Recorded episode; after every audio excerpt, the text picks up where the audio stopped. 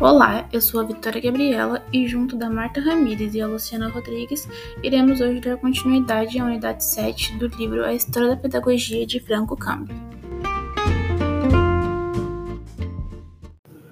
No episódio de hoje, gente, eu vou falar um pouco dos modelos de pedagogia marxista. E entre os aspectos específicos dessa pedagogia marxista, eu vou citar alguns aqui. Na verdade, eu vou citar os cinco que é abordado no texto. O primeiro seria uma conjunção dialética entre a educação e a sociedade, onde a prática educativa e os interesses ideológicos são ligados à estrutura econômica, política e sociedade. O segundo seria um vínculo estreito entre a educação e a política, onde essas práticas educativas pensadas para o futuro têm de ser pensadas em conjunto da ação política e práticas revolucionárias. Terceira seria uma centralidade do trabalho na formação do homem e seu papel principal na escola, caracterizado por finalidades socialistas. A quarta, a importância da formação integral do homem. E a quinta, a oposição, dando ênfase ao contrário. Essas características elas encontravam-se também no fundo das primeiras etapas do marxismo pedagógico no século XIX. Já puxando um gancho, essas etapas elas são identificadas ali, bem articuladas no interior da Segunda Internacional, que foi essa organização dos partidos socialistas e operários.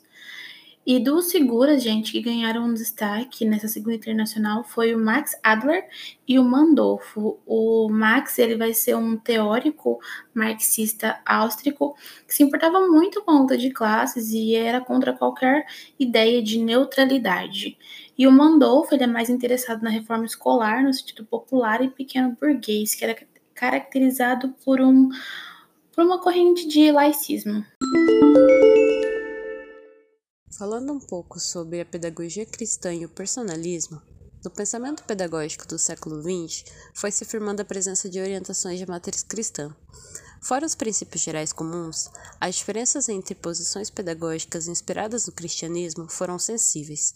Se articularam desde orientações mais tradicionais ligadas até as mais abertas para a experiência do ativismo, desde as articuladas no seu interior do personalismo até as da dissensão católica, ligada ora ao modernismo, ora à utopia comunitária.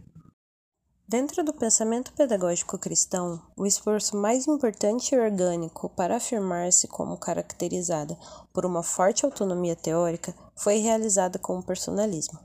Esta orientação pedagógica tem a ideia de desenvolver uma concepção total da experiência educativa, tendo em seu centro a dimensão dos valores, objetivos e transcendentes, destacando a experiência e o valor no âmbito da pessoa.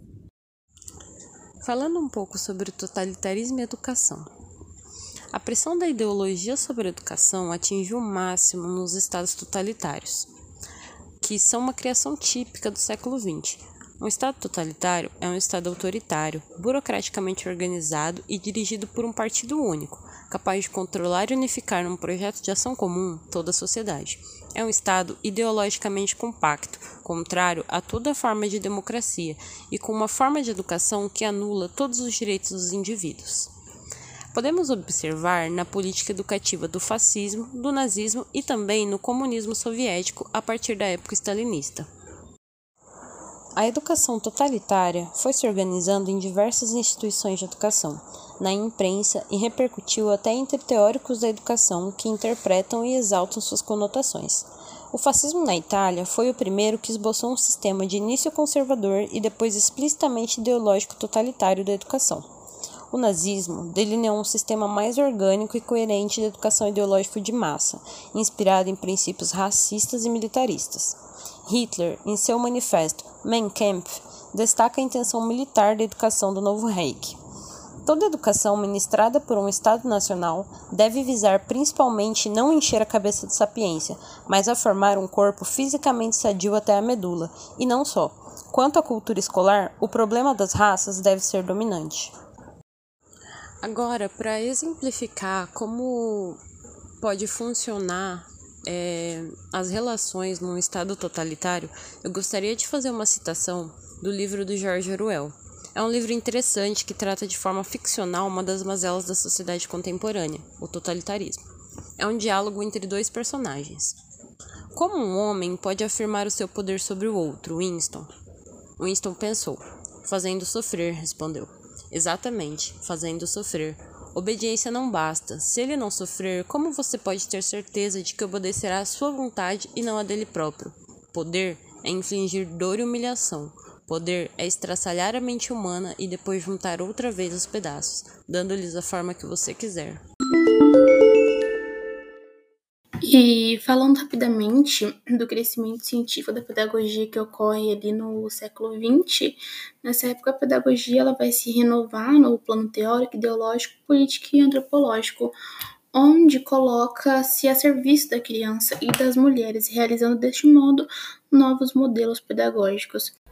Verdade, Vitória. E essa renovação, ela teve contribuição das filosofias e da ciência também, seja como pesquisa experimental, seja como reflexão epistemológica, que veio a ser o aspecto mais incisivo da pesquisa pedagógica contemporânea.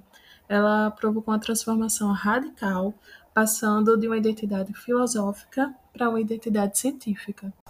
A pedagogia experimental realmente ela cresceu bastante. Com isso nasceram outras novas disciplinas e uma delas foi a psicopedagogia. E com esse crescimento desenvolve ainda mais a investigação científica sobre as crianças e renova, assim todo o horizonte de saber educativo. E outra essencial contribuição científica à pedagogia veio da psicanálise de um lado e da psicologia do, do desenvolvimento do outro com Freud e Piaget. As reflexões que, desde Dewey até Piaget, passando pelos teóricos da pedagogia experimental ou os defensores da educação progressista, desenvolvem e sustentam a pesquisa científica do século inteiro, que, desenvolvido pela filosofia, vai ao encontro de muitas ciências de educação, que tem como princípio comum o de se organizar em torno do método científico e do seu critério experimental. Agora, falando do último tópico do capítulo, que tem como título Educação e Pedagogia nos Países não europeus, dá para fazer um link com o que a Vitória falou lá no início, quando ela falava da pedagogia marxista. A gente pode ver que a pedagogia está diretamente ligada à estrutura socioeconômica e política da sociedade ocidental.